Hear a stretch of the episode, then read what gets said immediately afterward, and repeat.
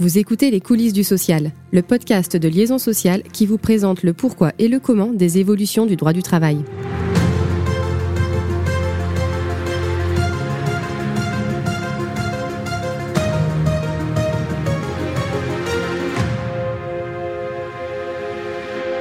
Bonjour.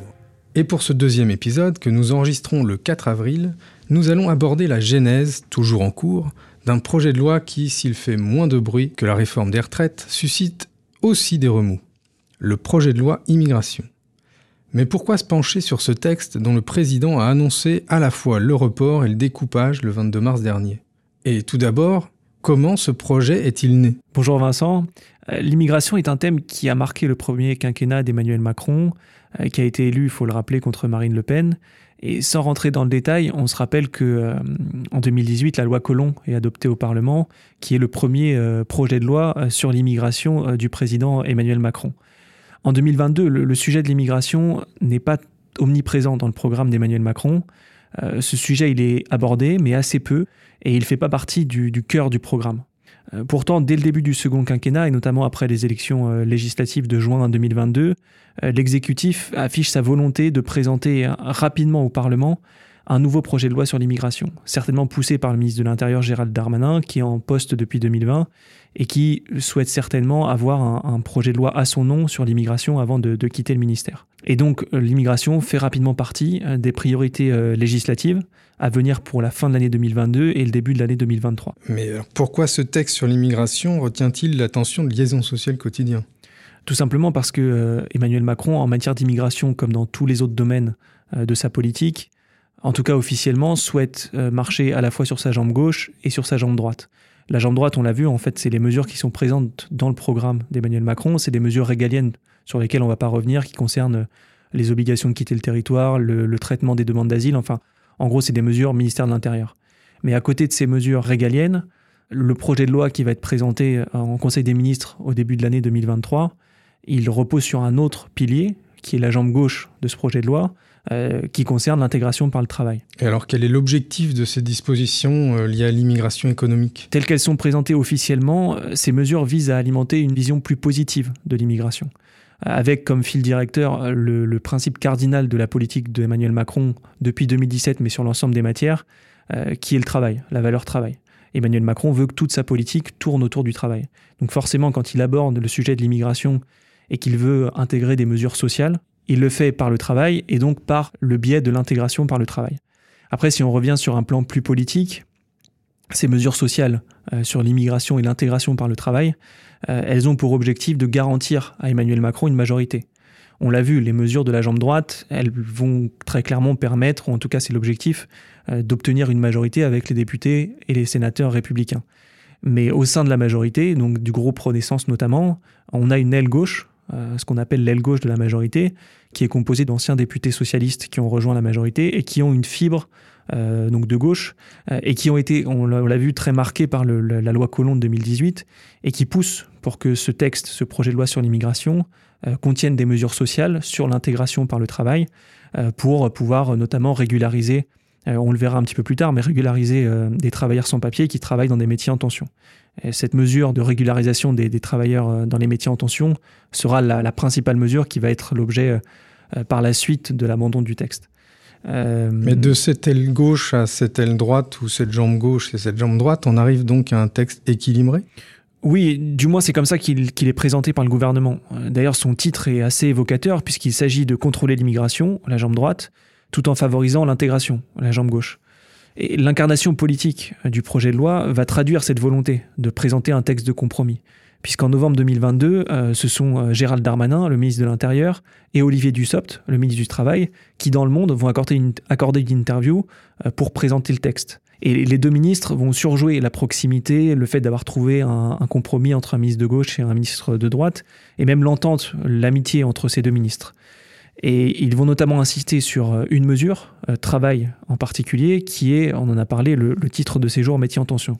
Et écoutons la manière dont Gérald Darmanin, ministre de l'Intérieur, euh, la présente sur BFM TV le 2 novembre 2022. Et nous devons mettre à jour les listes des métiers en tension. Le patronat lui-même demande à ce que nous puissions faire d'immigration de travail. Mais nous disons au patronat, c'est un titre de séjour qui ne concerne que l'emploi pour lequel les personnes viennent est pour un an.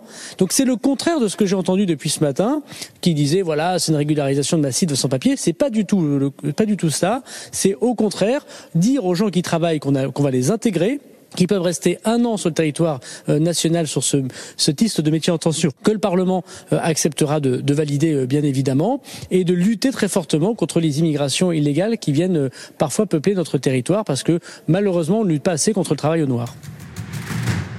Février 2023, quand ce texte est déposé au Sénat, les parlementaires sont-ils convaincus par le compromis affiché par le gouvernement?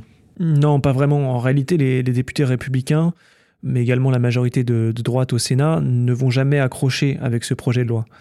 Ils vont concentrer leur critique sur l'article 3, euh, donc le, titre de séjour métier en tension. Pour eux, il s'agit d'une porte ouverte à une régularisation euh, massive euh, de, travailleurs étrangers.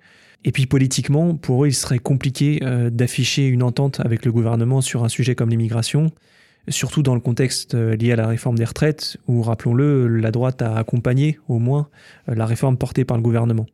Écoutons par exemple ce que dit Eric Ciotti, qui est le président des Républicains, euh, sur ce projet de loi immigration le 15 février sur France 2. Le projet de loi sur l'immigration, tel qu'il est contenu aujourd'hui, il va être débattu au Sénat, mmh. c'est naturellement non. Pourquoi on voit les chiffres de l'immigration n'ont jamais été aussi mauvais. Il n'y a pas de volonté de mettre un terme, en tout cas de, de stopper euh, l'explosion de l'immigration légale et illégale. Il n'y a pas de volonté d'expulser plus fortement. Et les dispositions qui sont dans ce terme, dans le texte qui nous est proposé, ne vont pas, euh, ne vont pas, n'ont pas suffisamment de force mm. pour euh, enrayer cette spirale qui est très dangereuse pour notre pays.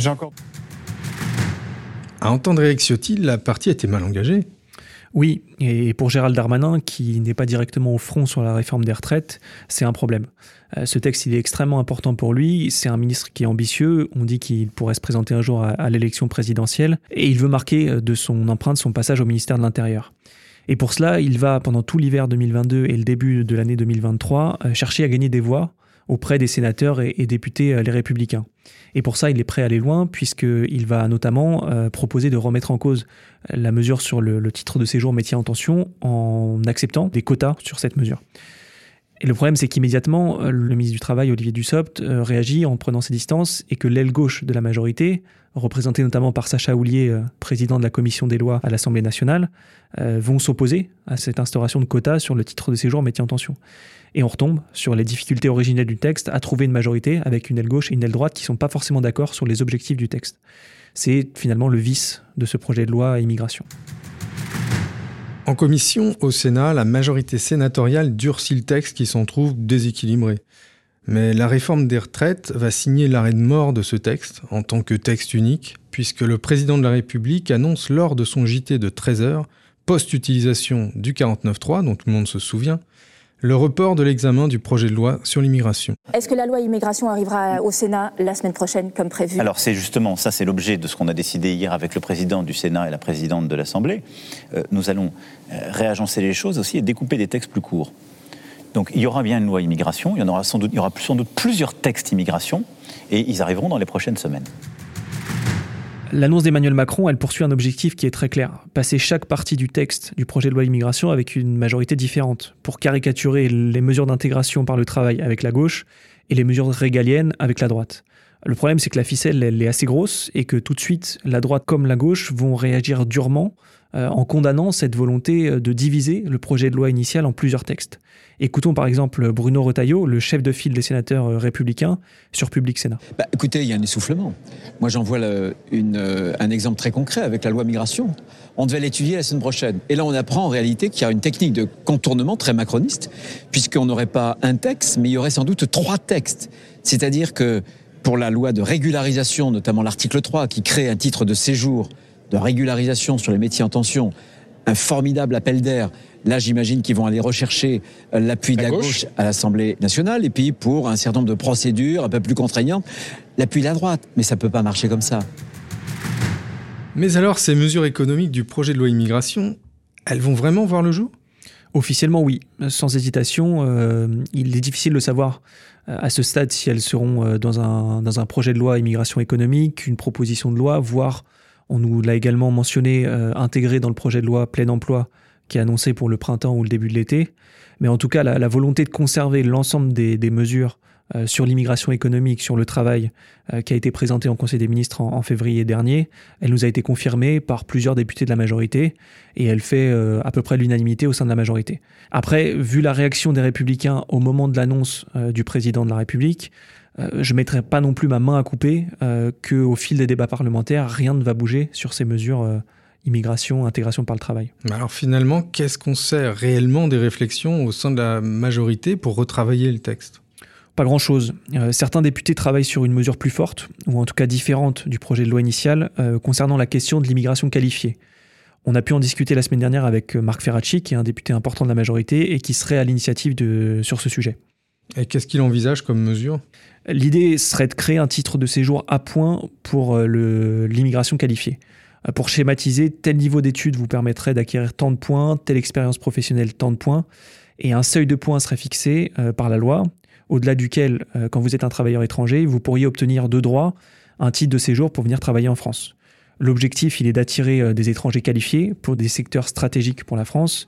Et par cette mesure, Marc Ferracci espère également changer le regard des Français sur l'immigration. Après, comme pour toutes les autres mesures, il faudra trouver une majorité.